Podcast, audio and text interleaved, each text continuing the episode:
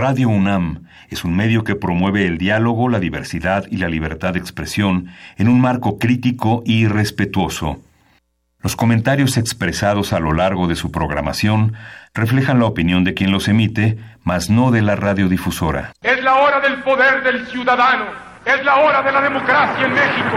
Confío en que todos sepan hacer honor al compromiso que han contraído. Elevar a su pueblo mediante sus propias leyes, aprovechando sus propios recursos y dirigiendo libremente sus destinos. Recordarnos que como ciudadanos todos tenemos una responsabilidad. Conocer nuestros derechos nos da herramientas para ejercerlos, pero sobre todo, defenderlos. Respetar y promover la cultura de la legalidad nos lleva a una convivencia pacífica y ordenada. Analiza y discute con nosotros los temas que nos aquejan día a día. La Comisión Nacional de los Derechos Humanos, la Facultad de Derecho de la UNAM y Radio UNAM presentan Derecho a debate. En la cultura de la legalidad participamos todos. Conduce Diego Guerrero. Hola, ¿qué tal? Muy buenas tardes. Bienvenidos a Derecho a Debate. En la cultura de la legalidad participamos todos. Mi nombre es Diego Guerrero y como cada martes les agradecemos que nos sintonicen por el 96.1 FM en nuestro último programa, esta segunda temporada de Derecho a Debate. Les agradecemos a todos los que nos han apoyado en esta segunda temporada y bueno, ya estaremos arrancando la tercera temporada con nuevos contenidos, nuevos diseños y nuevas actividades que tendremos. Y bien, el día de hoy justamente vamos a hablar de un tema muy muy interesante que es la ecología y la sustentabilidad y me acompaña en la conducción quienes son la esencia de nuestra universidad, sus estudiantes. El día de hoy me acompaña José María Casanova, quien es estudiante de la Facultad de Ciencias en la carrera de, de Biología y que sin lugar a dudas me parece que eres el de los primeros que incluso, bueno, Mariana es la primera más bien por ser socióloga, que está del otro lado, pero generalmente siempre vienen abogados y tener la oportunidad también de invitar a otras carreras es un privilegio. José María, un placer tenerte el día de hoy aquí. Muchas gracias, Diego. Eh, además de ser un excelente abogado, un excelente amigo nuestro, de mí y de mi familia. Eh, te agradezco mucho por invitarme a este programa, gracias por abrir estos espacios a los alumnos de la Facultad de Ciencias. Y bueno, pues agradecer al auditorio y a los distinguidos invitados que tenemos hoy. Que ahorita presentaremos, pero lo primero que me gustaría platicar contigo es, vamos a hablar sobre ecología y sustentabilidad. ¿Qué son estos conceptos o qué podemos entender por ecología y sustentabilidad? Bueno, son dos conceptos eh, muy relacionados entre sí. Eh, para poder llevar a cabo técnicas de sustentabilidad, se tienen que hacer investigaciones, sobre todo en ecología. ¿no? La ecología lo que estudia es eh, la, la, relación que tienen los organismos vivos con su ambiente y también pues, con algunas eh, entidades no vivas. Ahora, ¿quién, ¿quién se dedica al tema? O sea, todos podríamos, antes de entrar al aire hablábamos de que todos podemos ser ecologistas, pero no todos podríamos ser ecólogos. ¿Cuál sería la diferencia? Claro, bueno, eh, eh, el ser ecologista eh, está más relacionado con una ideología, ¿no? Es una cosa de activismo, una actividad que hace una persona. El ecólogo se interesa más por la investigación de los seres vivos y, bueno, a partir de eso generar información para la sustentabilidad. Ahora, el tema que vamos a abordar el día de hoy es un tema que día a día todos estamos vinculados. Y por eso es importante que nos están escuchando sepan más sobre el tema y además generemos una mayor conciencia. El lema de este programa es, en la cultura de la legalidad participamos todos. Y justamente el entender la importancia de este tema radica en conocer cuál es la responsabilidad que un momento dado tenemos. Vamos a escuchar las voces universitarias que sabe nuestra comunidad universitaria sobre el tema y regresamos a presentar a nuestros invitados. No se vayan. Las voces universitarias.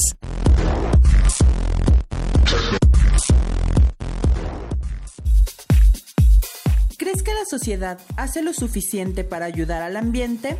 Siento que a veces sí tenemos la intención de, renunciar a ciertas cosas para evitar contaminar, pero siempre terminamos por comodidad o por prisas recurriendo a otras que incluso podrían hasta contaminar más. Es decir, hay personas que dejan de lado el popote, pero eh, muy seguido compran agua embotellada.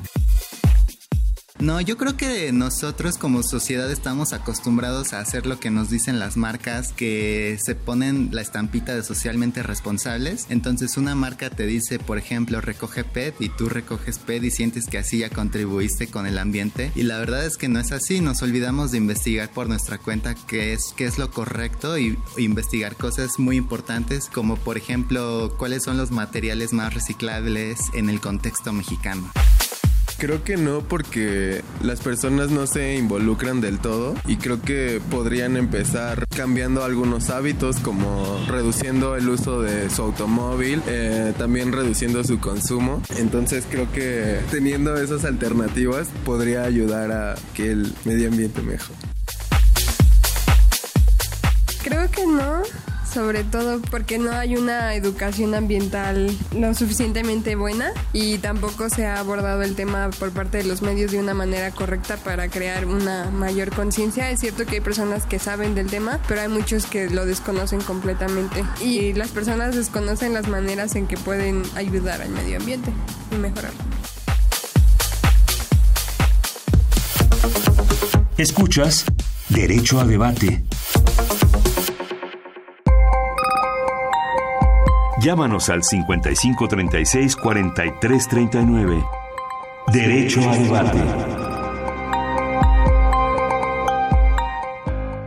55 36 43 39, nuestro número telefónico. También estamos en las redes sociales como Derecho a Debate para que nos hagan llegar sus comentarios, preguntas o alguna inquietud que tengan respecto al tema que vamos a abordar el día de hoy. Ecología y sustentabilidad. Me acompaña en la conducción José María Casanova. José María, ¿quiénes son nuestros invitados?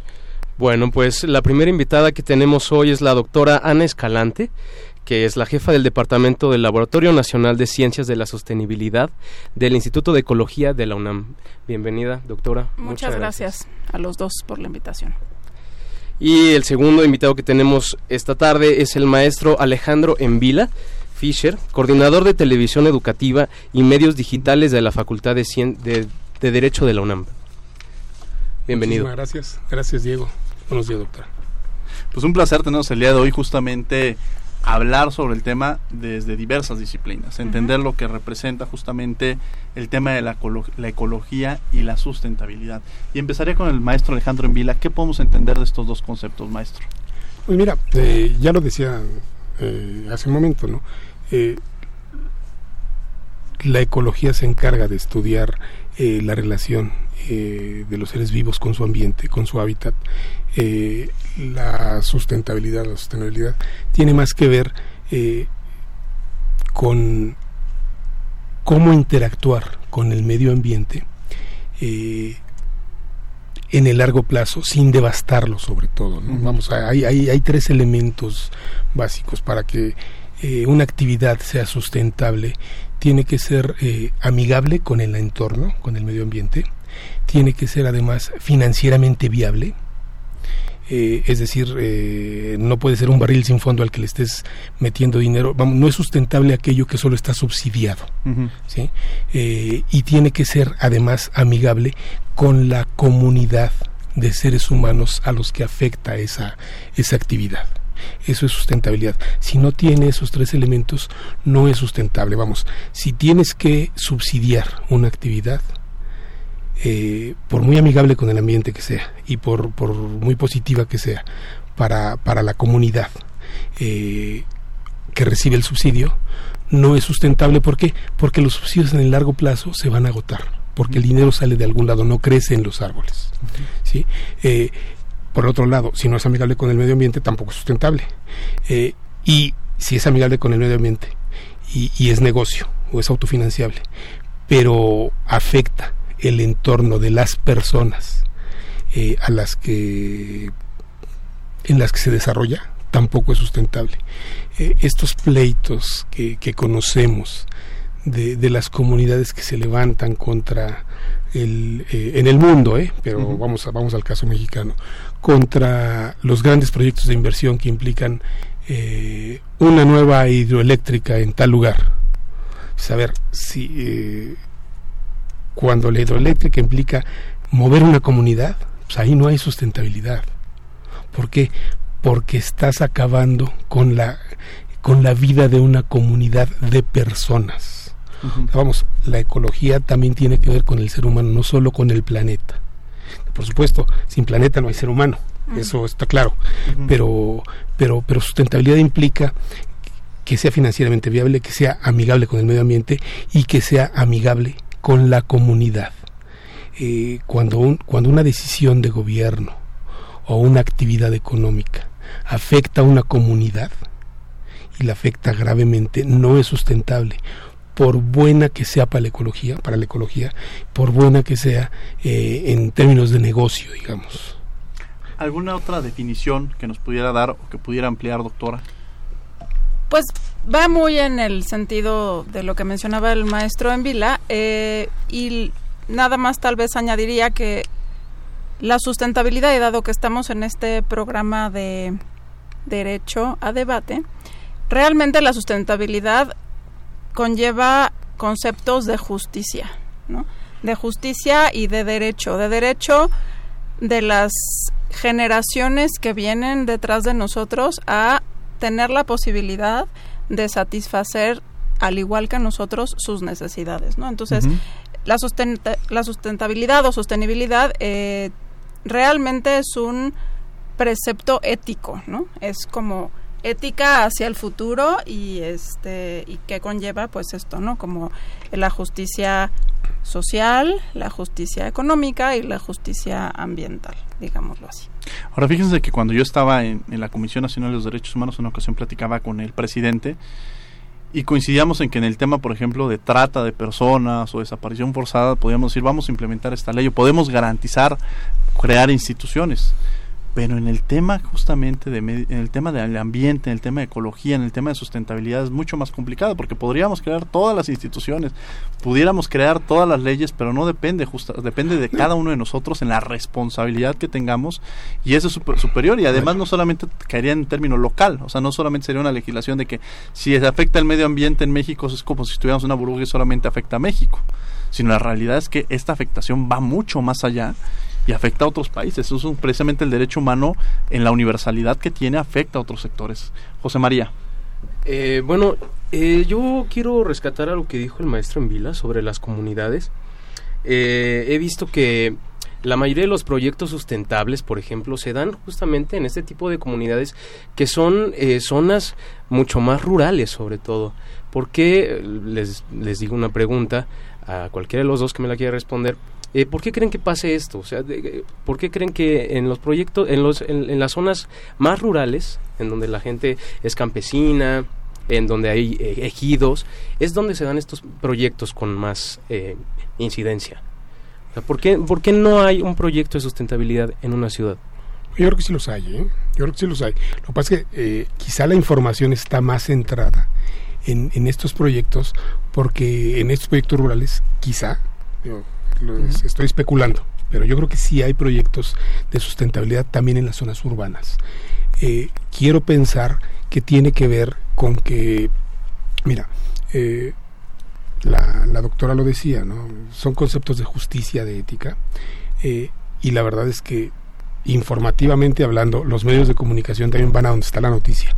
Es más noticioso un proyecto de sustentabilidad que saca de la pobreza a una comunidad rural eh, marginada y olvidada del desarrollo, eso es más noticioso que un proyecto de sustentabilidad que ayuda a vivir mejor a la gente de la clase media de una zona urbana.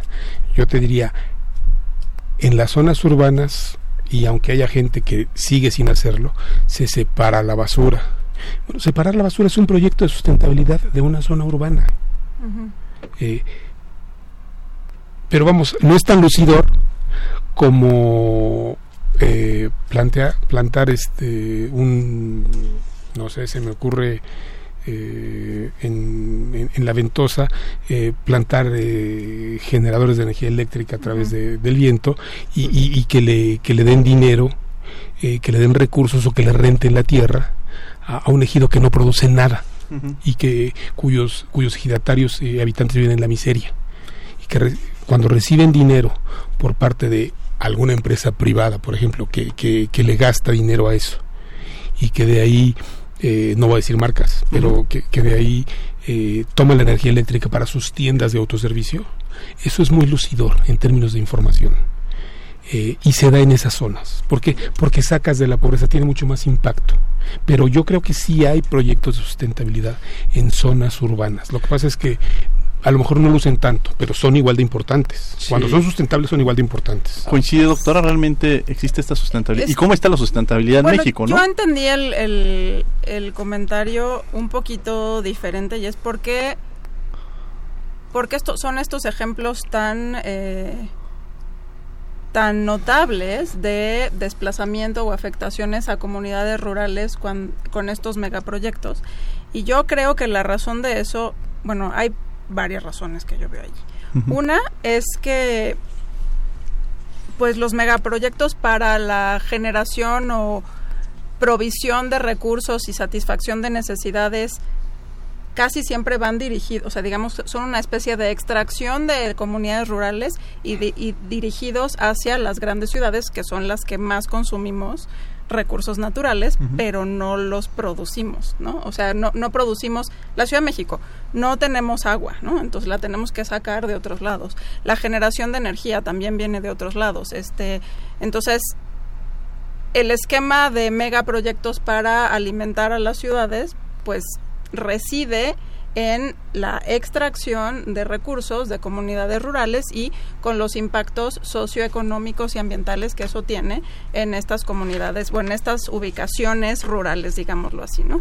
Este y la otra es que son escandalosos esos proyectos porque eh, siempre parece ser que los beneficiados no son los locales, sino grandes empresas. Por eso no son sustentables. O este, las ciudades, ¿no? O sea, es como quitarle todo esto a esta comunidad para dárselo a alguien, ¿no? Entonces, como que el, el balance de los costos-beneficios casi nunca en estos megaproyectos está, está balanceado, ¿no? Este, y ya. Son las dos cosas. porque además justamente hacen hacemos un ejercicio interesante. Tema del idioma, del vocabulario que utilizamos. ¿no? La, una pregunta que se hace, le damos unas interpretaciones distintas. Digo, yo me, me, me, dedico mucho a los temas de derecho cultural. Entonces cuando yo les decía definir cultura, pues si yo voy con un antropólogo me va a definir la cultura de una manera, los biólogos de una manera, los sociólogos de una manera, los abogados de otra manera. Es decir, cada uno le vamos a encontrar un significado de acuerdo a la carrera o a la formación que en un momento dado tenemos. Ahora, entendería un poco que los biólogos, quizá en una formación, o ustedes, ecólogos, porque si los podríamos definir así, estén ocupados y preocupados por la materia. ¿Qué vínculos hay, existen precisamente entre la ecología y la sustentabilidad del derecho y en el marco, si existe un marco jurídico que proteja o que beneficie este tipo de cosas, maestro Alejandro Envil. A ver, mira, yo empezaría diciéndote, eh, y lo decías muy bien en tu, en tu intervención anterior, aquí no hay fronteras que, que nos separen, ya no digas de, de, entidad federativa a entidad federativa, de ciudad a, a ciudad, eh, de país a país, ¿no? Yo creo que el medioambiental es el único o el quizá no el único, pero el más global de todos los problemas que enfrenta el mundo. Eh, no hay uno que se le parezca. Eh, aunque haya presidentes de repúblicas y países que digan que el cambio climático no existe, ahí está la ciencia que nos dice que sí existe y, que bueno, nos estamos acabando el planeta, así de dramático, así de dramático. Eh, ¿Qué leyes tenemos? Yo te diría, en México tenemos muy buenas leyes ambientales, de las mejores del mundo. ¿eh? En, muchos sentidos, yo, te diría, está, el país está a la vanguardia, y, no lo estaba hace 40 años. Eh, se ha trabajado mucho en esa materia, pero también lo decías tú, Diego, eh, es un tema también cultural. O sea, aquí la cultura de la legalidad es uno de los espacios en los que creo que menos ha avanzado yo ponía el ejemplo de la, de la separación de, de desechos, que no es basura el término, son desechos, eh, porque basura es lo que no sirve y los desechos normalmente sí sirven. Eh, es increíble cómo en zonas urbanas hay gente que tiene, vamos, que no es analfabeta, que, y que no solo sabe leer y escribir, que tiene estudios y a veces estudios universitarios, se sigue resistiendo a separar la basura con pretextos tan absurdos como, pero ¿para qué si en el camión la juntan de nuevo? Una, no es cierto, no la juntan de nuevo. Y dos, eh, aunque la juntaran, a ti eso no te da, como abogado lo sabes, no te da derecho a violar la norma. La norma dice que tienes que separarla. Es un tema de conciencia. Eh, y mira, así como hemos avanzado como país en cuanto al desarrollo de nuestras leyes ambientales, que son de las mejores del mundo, de verdad, en prácticamente todas las materias, también creo que hay que reconocer otra cosa la fuerza institucional de las, eh, de las entidades eh, dedicadas al medio ambiente que están creadas y que existen en México depende tristemente todavía de qué tan en serio se toma el tema el gobierno y el gobernante en turno. En México yo te diría, tuvimos una gran secretaria del medio ambiente llamada Julia Carabias, que es una auténtica eh, especialista en la materia. Y después de eso, caramba, se nos vino la noche. O sea, no hemos tenido personalidades de ese nivel. Sí es cierto, el doctor Sarucán en la Conavio, de acuerdo, pero en la Conavio, no como titular de, de, de, las políticas ambientales de todo el país. Eh, pero esas inteligencias medioambientales no han estado en los lugares donde deben estar. ¿Por qué? Creo yo, es, es opinión personal, porque a nuestros gobernantes, aunque hemos tenido eh, un desarrollo en materia legislativa muy importante en materia ambiental y aunque tenemos las instituciones, a nuestros gobernantes el tema no les ha preocupado lo suficiente. Dicen, no me consta, que Felipe Calderón era un hombre muy involucrado en el tema ecológico, muy involucrado en el tema ambiental, muy preocupado por el cambio climático. Eh, pues sus secretarios de, de, medio ambiente no lo parecían, no reflejaban esa preocupación. Hizo grandes compromisos por parte de México para disminuir este, las emisiones de, de gas de efecto invernadero en su gobierno, eh, pero pero los funcionarios que estaban en las eh, en las instituciones no eran de lo mejor no y, tenemos muchos años que no los hemos tenido no los tenemos el, no los tuvimos el año pasado y, tristemente creo que todavía no los tenemos en este no eh, creo que ese es un problema grande muy muy grande Vamos a, vamos a un corte, vamos a escuchar por tus derechos las noticias más relevantes de la Comisión Nacional de los Derechos Humanos y regresamos a los micrófonos de Radio UNAM. No se vayan. Por tus derechos.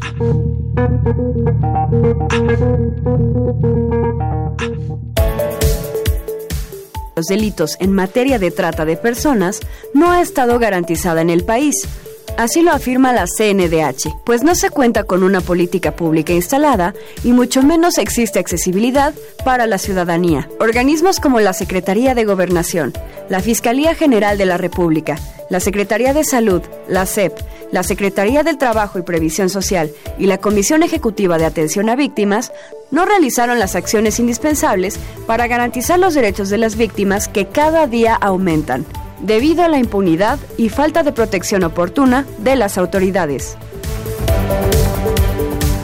La CNDH dirigió la recomendación 32 diagonal 2019 al gobierno del estado de Nayarit y al fiscal general de la entidad, esto por las omisiones e irregularidades de la Fiscalía al investigar el homicidio de un defensor indígena del sitio sagrado de Huiricuta, ocurrido en septiembre de 2018, ya que no se realizó una investigación eficiente y orientada a explorar todas las líneas de indagación relacionadas con el crimen. Este organismo nacional conoció el homicidio del luchador social no por informes oficiales, sino vía un portal informativo de Internet. Para la Comisión Nacional de los Derechos Humanos es fundamental erradicar la discriminación, estigmas y prejuicios contra la población joven de nuestro país, que además enfrenta violencia en general y de género, barreras en el acceso a la educación, falta de oportunidades laborales, desplazamientos forzados y migración, así como embarazos a temprana edad, entre otros. La CNDH enfatiza que las personas jóvenes son actores estratégicos para el desarrollo de nuestro país, por lo cual ameritan y exigen protección, respeto y defensa mediante políticas que brinden un ambiente propicio para sus proyectos de vida. Karen, ¿me pasas la leche, por favor? Pa, ¿quieres café? Sí, Oscarito. Oigan, ¿qué creen? Ayer fui a casa de la tía Aurora y me dijo que su prima Laura es lesbiana. ¿De qué se ríen? ¿Ya lo sabía? ¿Por qué no lo habían dicho? Ay, pues por la misma razón que no es necesario decir que a mí me gustan los hombres. No hay cosas más interesantes de mi prima que su orientación sexual. Tienes razón, mi amor. Corazón, ¿quieres huevos? sí, por favor, amor. La preferencia sexual no daña, tu rechazo sí. La inclusión comienza en el hogar. Comisión Nacional de los Derechos Humanos con las familias y por la diversidad. Síguenos en Facebook y Twitter como Derecho a Debate. Llámanos al 5536 4339. Derecho a Debate.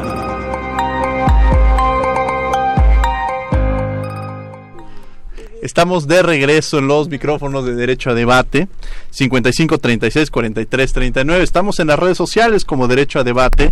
Y bueno, de, entrada queremos agradecer. Tenemos un programa, y yo puedo decir un programa hermano que es el de Habitat, porque coincidimos con el mismo productor. Una de las conductoras es también parte de este programa. Entonces, un saludo también a nuestros amigos de Habitat. Y desde luego también estamos del otro lado con la doctora Clementina, que que el día de hoy nos acompañó aquí eh, del otro lado de la cabina la doctora Clementina Equiwa, que es del Instituto de Ecología.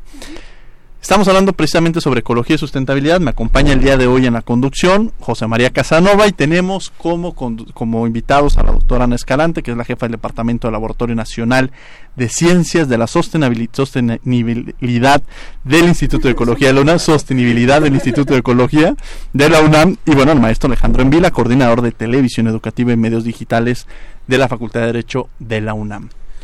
José. María. Pues justamente estábamos hablando con el maestro en Vila sobre la ineficiencia del gobierno en materia ambiental. Y bueno, para esto le quiero hacer una pregunta a la doctora Ana Escalante, que es la jefa del Departamento del Laboratorio Nacional de Ciencias de la Sostenibilidad. Em, Le pueden decir Lancis, es un nombre corto. Ah, bueno, eso está mejor. Eh, ¿Qué se está haciendo hoy en materia de sostenibilidad? Eh, ¿Cómo se aborda desde la universidad y desde la investigación la sostenibilidad? ¿Cómo abordarla en México?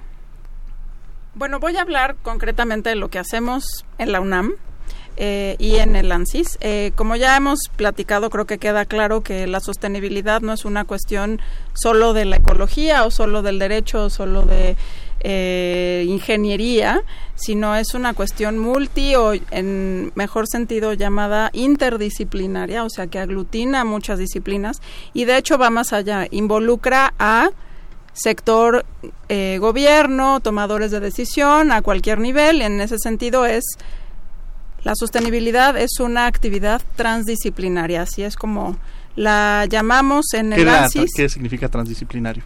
Trasciende las disciplinas y trasciende la academia. Alcanza ¿no? a todas. Alcanza a todos. A todos, ¿no?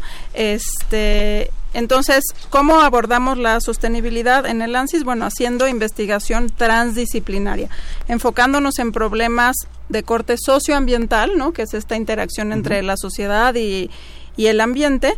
Y eh, además, eh, ya tiene creo que cuatro años, la UNAM, desde el Instituto de Ecología, presentó una iniciativa que ahora es una realidad, que es un programa de posgrado en Ciencias de la Sostenibilidad que tiene estudios de maestría y estudios de doctorado en donde se reciben a estudiantes formados en distintas disciplinas de las ciencias sociales, de las ciencias naturales, de las ciencias eh, como físico-matemáticas, de, don- de donde, de donde, de donde quieran venir a involucrarse en entender, en estudiar y en proponer soluciones a estos problemas tan grandes que tenemos en la actualidad de corte socioambiental. Entonces, eso es lo que, cómo abordamos la sostenibilidad en la UNAM.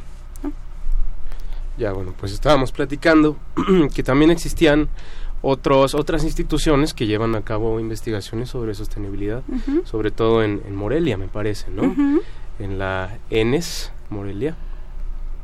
Es el Instituto de Investigaciones en Ecosistemas y Sustentabilidad, o IES. Antes el... Ah, en el IES. CIECO, le llamaban. Y en el caso de la. Facultad de Derecho. ¿se ha trabajado en esos temas o hay un interés en temas ambientales? Ay, eh, la materia de derecho, ambi- de derecho ambiental se ha desarrollado. Eh, yo creo que debe desarrollarse más.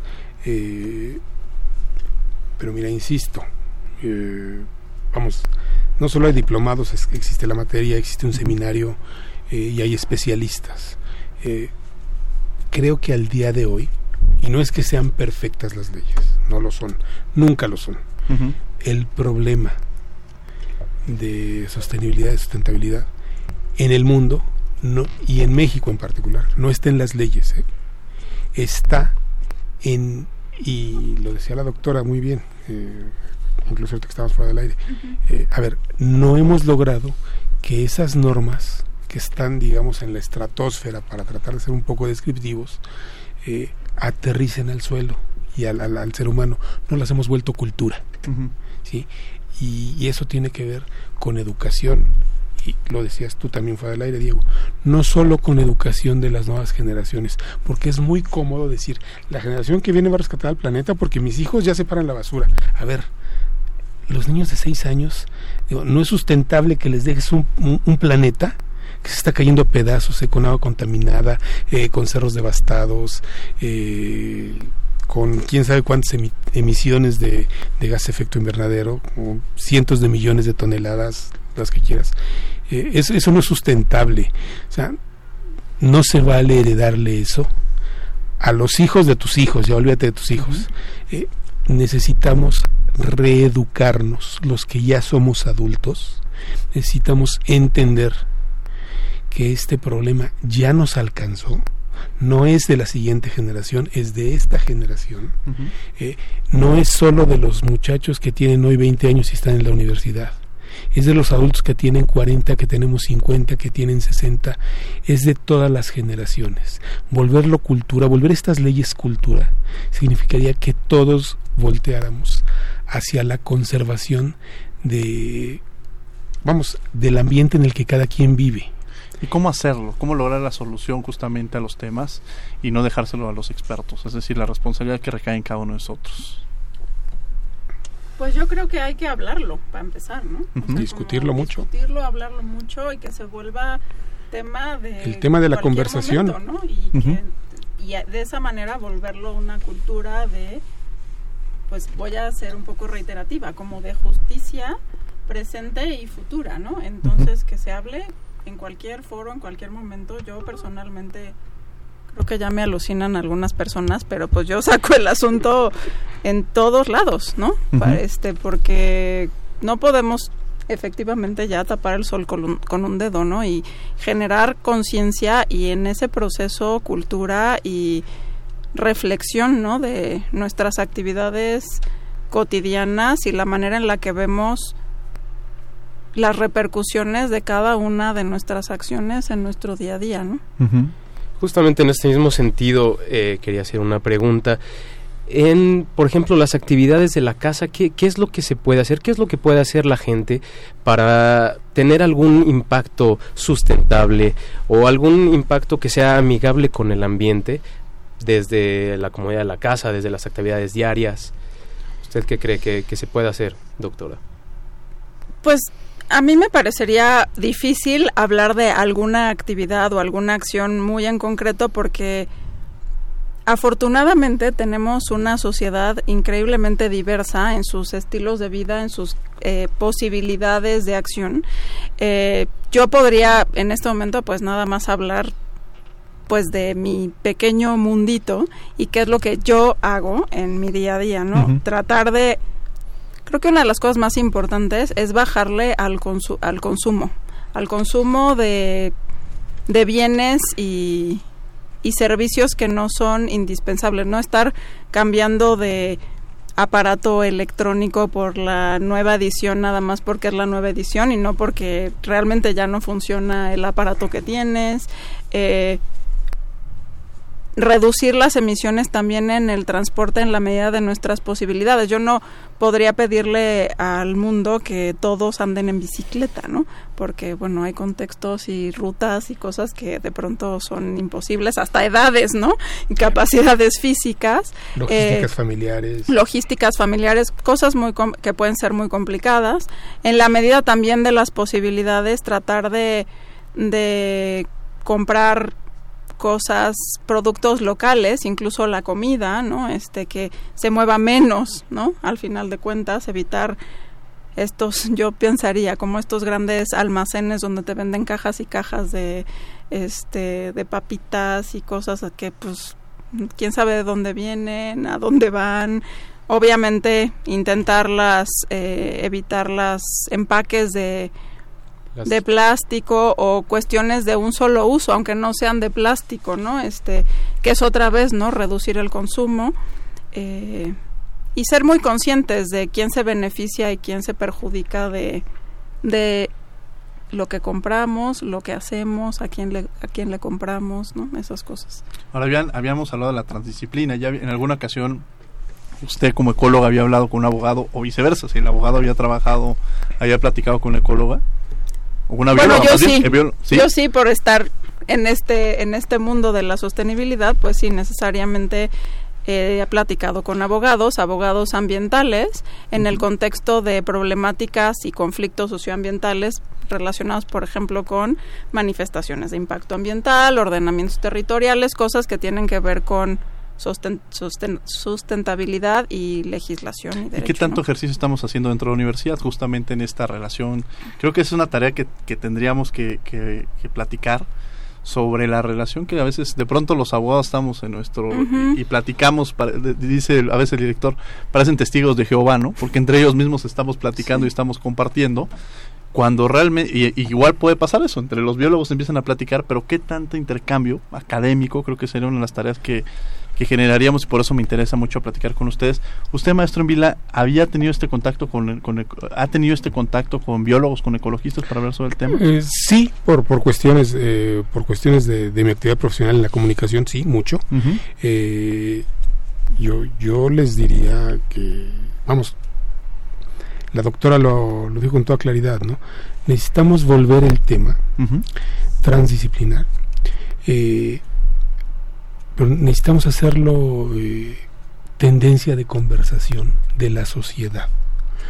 ¿A través de qué herramienta? Pues a través de la herramienta de la comunicación, lo que estamos haciendo aquí.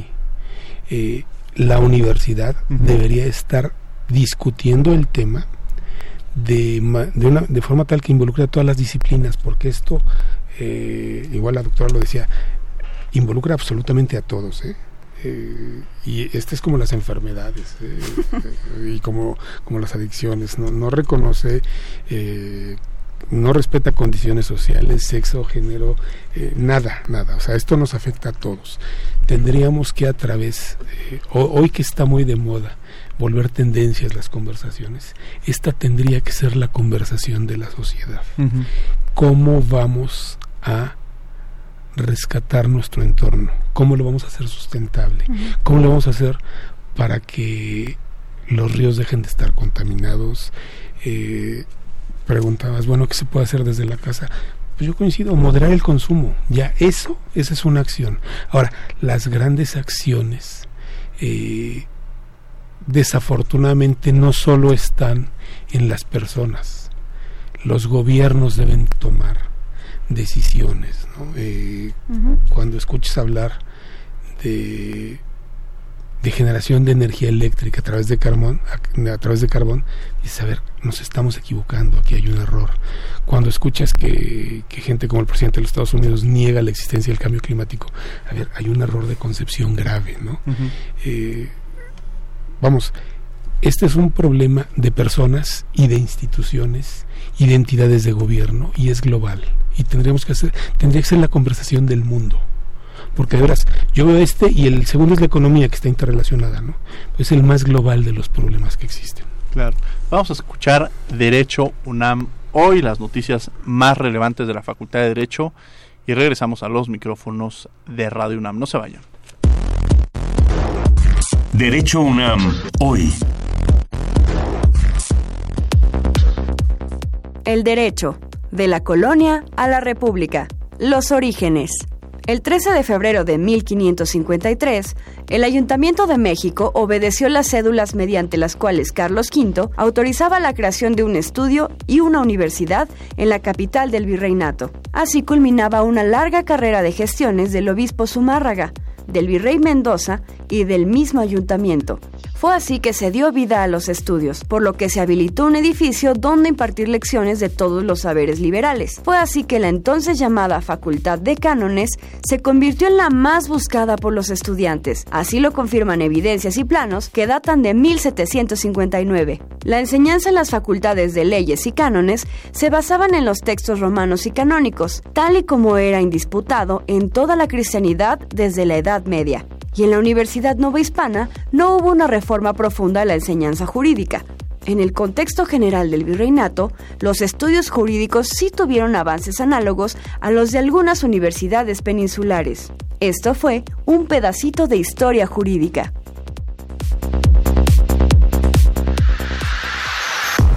Derecho a debate. Llámanos al 5536 4339. Derecho a debate.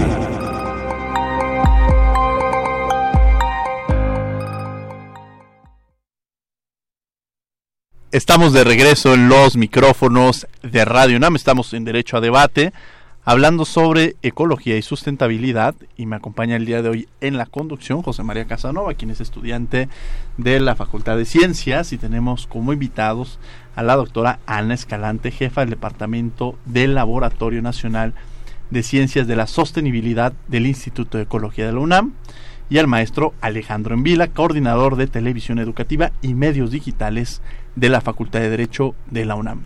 Y bueno, justamente estábamos en esta parte de interesante discutiendo, hablando sobre la importancia que tiene el tema, sobre que muchas veces no se menciona, sobre los riesgos que se corre, sobre la relación que existe con el derecho, sobre la eh, verlo desde esta parte transdisciplinaria, que les preguntaba justamente cuántas veces compartimos, y este sí es una de las materias, como muchas otras, que involucra diversas áreas y que tienen que ser discutidas, pero no solamente eso. Yo creo que quienes nos escuchan desde sus casas deben de tener que el compromiso no viene del gobierno, que el compromiso no viene de una institución, sino que el compromiso viene de nosotros mismos, desde el ejemplo que ponían de el consumo que hacemos de productos, desde el hecho de la separación que un momento dado se hace de la basura, este tipo de cosas que de alguna manera es reeducarnos, educar a las nuevas generaciones, pero también reeducarnos nosotros como generación de lo que se debe hacer, porque al final de cuentas la afectación no solamente para mí, sino para todos los que nos rodean, para las futuras generaciones, y lo decíamos, el tema del medio ambiente no es el tema del ambiente no es un tema que toque a una región, a un estado, a un municipio, a un país, sino es un tema que trastoca a todos los países. Si en, si en, Estados Unidos hay una afectación en el ambiente, pues no afecta solamente a Estados Unidos como si fuera una burbuja, sino nos afecta a todos. Si en otro continente no se está protegiendo el ambiente, está afectando también a México. Y a la vez, en la responsabilidad que tenemos como país, México, si no protegemos y garantizamos nuestro ambiente, también estamos afectando a otros países. José María Casanova.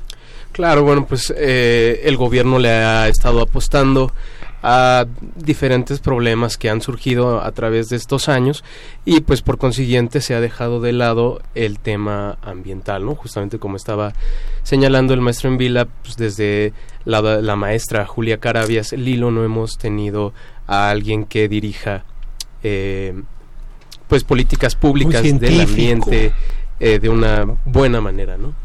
Y en este mismo sentido de que tenemos a una ecóloga y a un abogado juntos, yo les quiero preguntar cómo, cómo, cómo se puede complementar eh, la sustentabilidad y el derecho.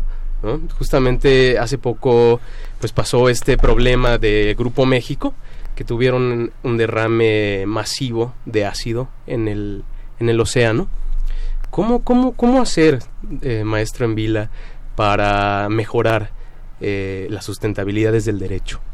A ver, desde el derecho yo te diría lo primero que tienes que hacer es... Eh, tienes un catálogo de delitos ambientales, tienes normas ambientales que se violaron en el caso de este derrame, que no es el único, hay muchísimos derrames, no es el único. Eh, pero no es lo mismo. Cuando nos enfocamos en el tema una vez porque pasó algo escandaloso y luego nos olvidamos tres, cuatro, cinco años. Este mismo grupo eh, contaminó el río Sonora hace unos años. ¿sí? Eh, es el mismo grupo. ¿sí? Y ha tenido otros derrames. Y, otras empresas los han tenido. Pero cuando nos acordamos del tema una vez y luego nos olvidamos de él cuatro años, eh, no estamos haciendo el trabajo. Eh, ¿Cómo, cómo lo, lo, abordamos desde el derecho? Bueno, ahí están los delitos ambientales, ahí están los procedimientos sancionatorios, hay que aplicarlos, ¿no? habría que determinar y habría que discutir si las sanciones son adecuadas al daño que se causó. Eh, pero existen los procedimientos. Hay, hay casos de sanciones que son ejemplares. A ver, a esa empresa la tienes que obligar a una mitigación del daño a una mitigación completa que le puede costar eh, muchísimo más que la sanción, le costaría muchísimo más que la sanción, pero tienes que obligarla a mitigar el daño que causó, es decir, a limpiar lo que ensució, eso es mitigar el daño, arreglar lo que provocaste, Y eso te puede costar, a lo mejor la sanción es por 90 millones de pesos, mitigar le puede costar 900 o 9 mil millones de pesos, bueno, se tiene que hacer se tiene que hacer. Y luego, insisto, ya lo platicamos en la mesa, mientras no volvamos a esta cultura, y como en todas las culturas, la de la prevención es fundamental, hay que prevenir los daños, hay que contener las actividades que generan daño ambiental. Eh, hay actividades que generan externalidades gravísimas, ¿no? Bueno, eh, te vas a enfrentar a muchos intereses económicos. Entonces, el derecho tiene que servirte para enfrentar los intereses económicos del lado de la sociedad. Porque te diría, de las, mira, la mayor actividad generadora de gases efecto invernadero en el mundo, volvemos a lo mismo, no lo puedes eh, abordar por México, en el mundo, es la generación de energía eléctrica. Bueno, no podemos, más o menos, corríjame doctora, hasta me quedé, más o menos dos terceras partes de, las, de los gases efecto invernadero se generan a partir de la generación de energía eléctrica en el mundo y es la producción de todo lo que quieran. Sí, no puedes vivir sin energía eléctrica. Ahora, efectivamente. no es el petróleo necesariamente, ¿eh? fíjate, es la energía eléctrica. Porque hablamos mucho de los autos y no es que esté mal. Hay otras cosas que generan mayores externalidades, eh, cuantitativamente hablando, que los autos. No es que esté mal eh, moderar el uso del auto, pero no es, no es centrándonos ahí donde vamos a resolver el problema. Ahora, el tema de la responsabilidad de las empresas. ¿Existe, sabemos quiénes son las empresas eh, con responsabilidad en el medio? O sea, hay un catálogo que uno pudiera decir, a ver, o hay un incentivo. ¿Con responsabilidad o irresponsables? A ver. Pues más bien las dos, con responsabilidad y con irresponsabilidad. Que las, eh, o sea, el tema de evidenciar quienes no están cumpliendo con estas normas, por un lado, pero también me gustaría el, el tema de nosotros eh, visibilizar cuando las cosas están haciendo bien, cuando hay empresas que tienen esta responsabilidad quizá hay un medio de que nosotros podamos enterar de esta de esta parte de las empresas o, incentivarlas o medios de incentivarlos para que sean hay iniciativas locales eh, de autorregulación eh, hay sellos ambientales. Sí certificaciones certificaciones sí pero no han tomado la fuerza que deberían ¿no? y, y, mientras esa fuerza no la lleves al nivel del consumo por ejemplo una empresa que genera que, que produce bienes mientras ese sello ambiental ECOSES, alguno de esos, algunas iniciativas, eh, no la lleves al nivel de que el consumidor repudie. El producto que no tiene ese sello porque porque ese consumidor ya tiene una cultura ambiental no vas a lograr que eso se cambie ¿no? o sea necesitas darle valor a esos sellos. Vamos y no perdón sí generar esto de la cultura porque eh, superficialmente parece que, bueno, yo porque voy a comprar este producto que es más caro porque es responsable ambiental y socialmente, si me sale mejor este otro de acá. Bueno, a lo mejor porque ya no puedo, o sea, como tengo esta cultura, mi conciencia no me permite comprar este otro, aunque me cueste más caro, ¿no? Este, pero estoy protegiendo o asegurándole bienestar a las generaciones futuras y entonces yo voy a comprar esto porque mi consumo es responsable. ¿No? Justamente ese incentivo iba a ver los ciudadanos desde nuestra casa, pero también con las empresas. O sea, si yo sé que una empresa es responsable, que alguna, que alguna empresa, y yo veo que hay un sello, o sea, que existiera un sello, algún darle, valor ese sello. darle ese valor, ese sello. Valor social. Social, entonces dijeras, a ver, esta empresa tiene un compromiso social, pues yo la apoyo esta empresa, entonces en lugar de consumir este producto que igual puede ser más barato, entre comillas, porque al final de cuentas puede ser barato a corto en, el recurso económico, en el dinero en ese momento a corto plazo. Es barato pero porque no paga la externalidad. claro, pero a largo plazo, pues me sale más, más caro, no a mí, sino a todos. Vamos a escuchar la agenda de la semana, qué actividades va a tener la Comisión Nacional de los Derechos Humanos y la Facultad de Derecho y regresamos a los micrófonos de Radio UNAM. No se vayan porque regresamos a conclusiones en 30. Agenda semanal.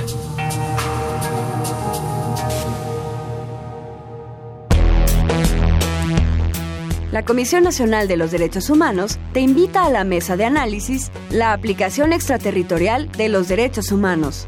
Jueves 1 de agosto a las 18 horas en el auditorio del Centro Nacional de Derechos Humanos. Avenida Río Magdalena 108, Colonia Tizapán San Ángel. Entrada libre. Informes al 5481-9881. Extensiones 5110 y 5132. La CNDH te invita al quinto ciclo de conferencias Elvia Carrillo Puerto, con la conferencia magistral Autonomía Económica y de la Toma de Decisiones. Expone la doctora Ana María Tepichín, del Programa Interdisciplinario de Estudios de Género y del Colegio de México. Jueves 7 de agosto a las 12 horas en el Auditorio Mario de la Cueva, ubicado en el piso 14 de la Torre 2 de Humanidades, en Ciudad Universitaria, Ciudad de México. Confirma tu asistencia al 5681-8125, extensión 1982. Participa como expositor o visitante del Segundo Congreso Internacional de Derecho Penal 2019, un foro para reflexionar sobre los retos jurídico-penales y diseñar las nuevas estrategias de combate y prevención del delito que se plantean en México. Del 23 al 25 de septiembre en Ciudad Universitaria. Consulta la convocatoria en www.derecho.unam.mx. Escuchas Derecho a Debate. Conclusiones en 30. Esta fue la agenda de la semana que tiene tanto la Comisión Nacional de los Derechos Humanos como la Facultad de Derecho. Estamos hablando de ecología y sustentabilidad y bueno, me acompaña en la conducción José María Casanova. Tenemos invitados a la doctora Ana Escalante, jefa del Departamento del Laboratorio Nacional de Ciencias de la Sostenibilidad del Instituto de Ecología de la UNAM, y al maestro Alejandro Envila, coordinador de Televisión Educativa y Medios Digitales de la Facultad de Derecho de la UNAM. José María. Bueno, pues eh, para hacer las conclusiones del programa, quisiera pedirle a, al maestro Envila que nos diga algo al respecto. Conclusiones en 30, algún tema que hemos dejado en el aire. 30, no, básicamente yo insistiría, es un tema interdisciplinario, efectivamente, eh, es de biólogos, de abogados eh, y también de ingenieros, de arquitectos y de urbanistas y de médicos y de todos, ¿no? Creo que, mientras, de sociólogos, por supuesto, mientras no lo llevemos al nivel de, la, de las discusiones, de ser el tema de discusión, no vamos a avanzar lo suficiente. Tenemos buenas leyes y tenemos instituciones ambientales. Eh, quizá no tengamos las mejores políticas públicas en materia ambiental hoy día, pero sí hay normas y hay instituciones. Eh, hay que llevarlo, hay que volverlo cultura, lo decía la doctora. Maestro Alejandro, un placer haberlo tenido hoy aquí en Derecho Diego, muchas gracias por la invitación. Doctora Ana. Bueno, pues es que yo estoy muy de acuerdo con la conclusión del maestro en Vila y tal vez lo re resumiría en generar normas sociales a partir de la de la conversación cotidiana y la cultura de la sostenibilidad en la mesa de la comida, de la cena, del café con los amigos, de la fila del banco, lo que sea. O sea, todo el tiempo hay que estar hablando de eso y hacer conciencia para que naturalmente o casi yo diría orgánicamente surjan las normas sociales que aunque no haya una ley o una norma, una política pública que me dé manazos si no hago algo, simplemente yo ya he generado esa conciencia y hay y me va a ver feo mi vecino si no lo hago, ¿no? Claro. Y eso pues es bastante poderoso. Bueno, pues tenemos tarea de el día de hoy platicar justamente estos temas en la comida, en la cena. José María, un placer tenerte el día de hoy también aquí Muchas en Derecho gracias, Debate. Diego. Doctora Ana, un placer tenerla el día de hoy aquí en su casa en Derecho Muchas Debate. gracias a ambos. Bueno, a los tres. Alejandro, muchas gracias. Diego, muchas gracias. Bueno, pues hoy cerramos la, la segunda temporada. Te- Tendremos la tenemos tenemos otro programa para la para concluir esta temporada. Me están diciendo aquí mi productor que no me pero eh, queremos agradecer a la Comisión Nacional de los Derechos Humanos, a la Facultad de Derecho y a Radio UNAM. En los controles técnicos, Agustín Mulía, asistencia Elías Hurtado, Jocelyn Rodríguez, Lorena Redondo, Viviana Mendoza, redacción y voz de las notas, Ana Salazar. En las redes sociales, Yanis Hernández y Valeria Gómez. En la producción, Paco Ángeles. Agradecemos a la doctora Clementina Equivo, que también ha estado con nosotros el día de hoy del otro lado de la cabina. Y no olviden que nos escuchamos de ley todos los martes. Esto fue Derecho a Debate. Esto fue Derecho a Debate. En la cultura de la legalidad participamos todos.